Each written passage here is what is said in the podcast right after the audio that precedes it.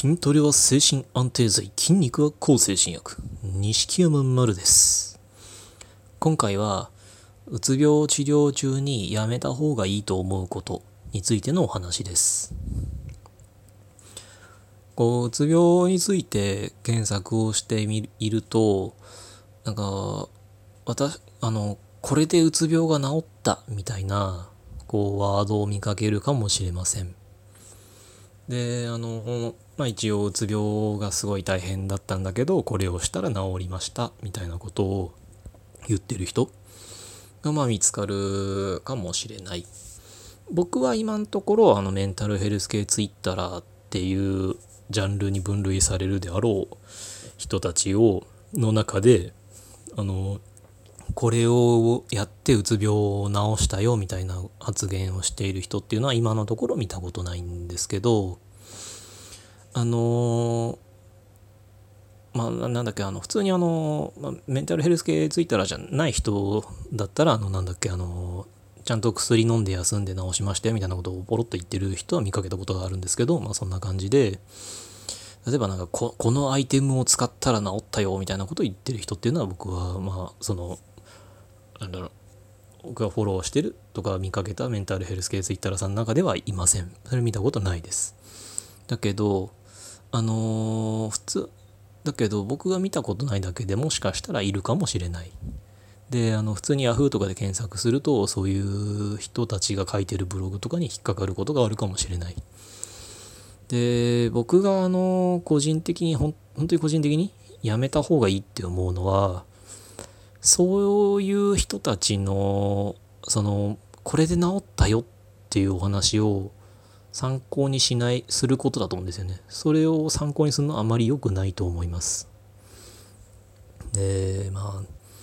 という言いますのも、あのえなんでってあの治った人のこれでうつ病が治ったよっていう話はすごい参考になるんじゃないのって思うかもしれません。あの僕は参考にならないとは思わないんですけどあまり参考にするのは良くないとは思います。ああくまで一例として冷静に見られるのであればあのその丸これで治ったよのそのこれっていうのがあくまで回復のその人にとって回復の後押しになったものっていうこう冷静な判断がでを下せるのであればいいんですけどあのだけどなんだろううつ病について検索してる時とかにあのもしあのうつ病本当に大変でなんとかこう治す方法ないのかなんか標準治療以外でなんか自分でできることないのかみたいにこう本当にいっぱいいっぱいの状態で探している時って多分極端になんだろう冷静な判断力が落ちてしまっているからこれで治るよみたいなのを見かけた時になんだろう一種のこうなんか希望の光みたいにみみたいに見えてしまう危険性があるんじゃないのかなと。実際僕もそういうのがあってちょっと引っかかりかけたことっていうのがあったんですよね。ななんだっけなな,、うん、なさ最幸か不幸なのかあの、まあ、具体的な方法は忘れたんですけどなんかそのなんかあったんですよ。なんかこれやってみようかなってあそうだなんかサプリかなんかだった。それそれがそんなに高い値段じゃないから一回試す分にはいいかなぐらいに考えてしまったことがあったんですよね。結果それ買わなくて済んだんですけど。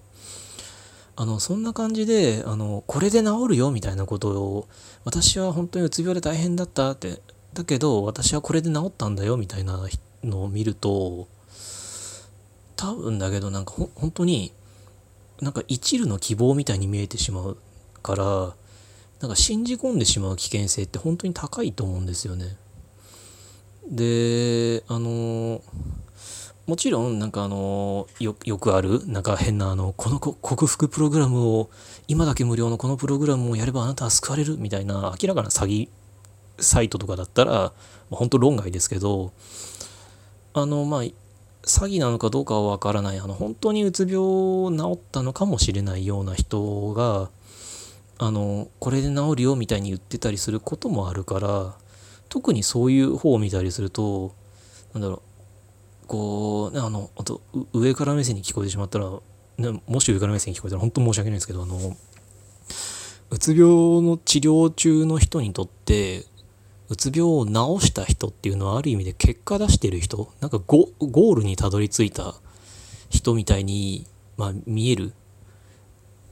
ななんていうかこうなんだろうトーナメントで優勝した人みたいに見えるような感じがちょっとあるんじゃないのかなと。ま、その元気になるその治療が終了することを目標にしてる以上治療が終了したっていうのはある意味で成功者みたいに見えてしまう。だからそういう人たちの話ってなんかこう全部が正論に聞こえてしまう危険性があるんですね。本当はあのうつ病なんてそんな簡単な病気じゃないんだからその本当に治した人の話であってもあくまで一例として冷静に見るべきで本当参考程度にとどめるべきであってその人を全面的にコピーするみたいな行動っていうのは絶対ダメだと思うんですよね。僕も医療従事者じゃないからあのあんまり言い切れない部分もちょっとあるんですけどでもダメだと思います。例えばですけど僕があの一応そのねあの完全寛解っていう段階に至ったっていうのをまあなんだろういいことにで実際僕は筋トレで元気になってその筋トレとか筋トレがもたらすいろんな効果だとかその筋トレに伴う食生活の改善だとかまもろもろで僕は元気になった元気の後押しになったっていうのは実際僕の主治医もそれは認めてることなんですね。だからこそ僕があの筋あの筋トレで治ったんだ筋トレでうつ病は治るっていうのはある意味で簡単なんですよ言ってしまうのは。でなんだろう。そうしてしまうそれそうすると僕なんか筋トレがなんかこう特効薬みたいに見えてしまうと思うんですよねもしかしたら一部の人には。だけどそれってものすごい危険なことでこれで治るよこれで治るよってその治った人が言うのは簡単なんですけどそのこれ僕におけるその筋トレなんかそういうのっていうのはあくまでプラスアルファなんですよね。そもそもそのプラスアルファを取り入れられるような段階にまで行ったのは何だったのかって言ったら間違いなく標準治療なんですよね。だからなんだろう。こう治療進行度100までいったら治療終了ですみたいなのがあったとしたらあの標準治療95で筋トレが5みたいな話なはずなんですよね。だからその標準治療で本当あの一気にこうそのレベル100に近づいて本当に本当に最後のちょろっとのところで後押し程度にプラスその筋トレとかっていうのが加わるだけの話であってそっちがメインではないんですよね。だけどその治った人とかがあのあの大変だったけどこれを取り入れたら元気になったよとかこれをやれば元気になるよみたいなことを言ってしまうと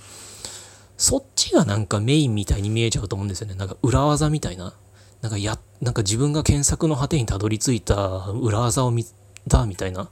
風になんかすごいこうキラキラしたこうなんかすごいものみたいに見えてしまうんじゃないのかなと。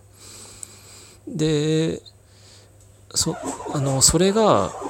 とそれはとにかく危険なことでそういうのを見てじゃああのこれをやれば救われるんだこれやれば元気になるんだみたいになってなんなら標準治療をおろそかにしてそっちに走ってしまうなんてことがあっては絶対にダメじゃないですか。だけど、これで治るよ、これで治るよって、あの、なんだったら、もっと悪質な人だと、なんかあの、薬飲んでも全然良くならなかったけど、あの、これを取り入れたら元気になったよみたいなことを言ってたりするから、そういうのを見て、標準治療をじゃあ、あの投げ出して、例えば筋トレとかに走ってしまったら、それこそ今までの治療が水の泡になってしまう危険性が本当にある。だから、治った人の話っていうのは確かにそれは、あの、一例としてそれはむしろ発信するべきことだと思うし、すごい大事な、まあ参考の一つにはなると思うんですけど、それが全てみたいに見えてしまうような危険性っていうのも同時にあるからだから僕はあのなんかこれで治りましたみたいなことを言ってる実際治療終わった人っていうのの話は聞かない方がいい見ない方がいいんじゃないかなって思います。あのねあのそういう人たちの言うことっていうのが何でも正論に見えてしまう危険が本当にあるしそういうなんだろうこれで治るこれで治るみたいな言い方をしているのを見るとやっぱりインパクトも強いから本当にそれがなんか最後の望みみたいに見えてしまうっていうことがあると思うからどうかあのあのこれで治ったよみたいなことを言ってる人の話あの実際治った人のなんかこう治った要因みたいな話っていうのはあの本当あくまで参考程度にあんまり見ない方がいいって僕は思います。どうかあの冷静にあの最も大事なのは間違いなく標準治療であの確率が高いのは標準治療です。標準治療がうまくいかない人もいるかもしれないけど標準治療あの標準治療を本当やめた方が元気になるっていう例ももちろんあるみたいですけどそれはお医者さんも言ってます。だけど標準治療がなぜ標準なのかって言ったら多くの人にとってかあのプラスになる確率が最も高いとされてるからです。だから標準治療なんだからどうかあのあくまで基本は標準治療なのでそっちを大事にしましょう。今回はそんなお話でした。ご意見ご質問などありましたら Twitter の西山丸までお願いします。ありがとうございました。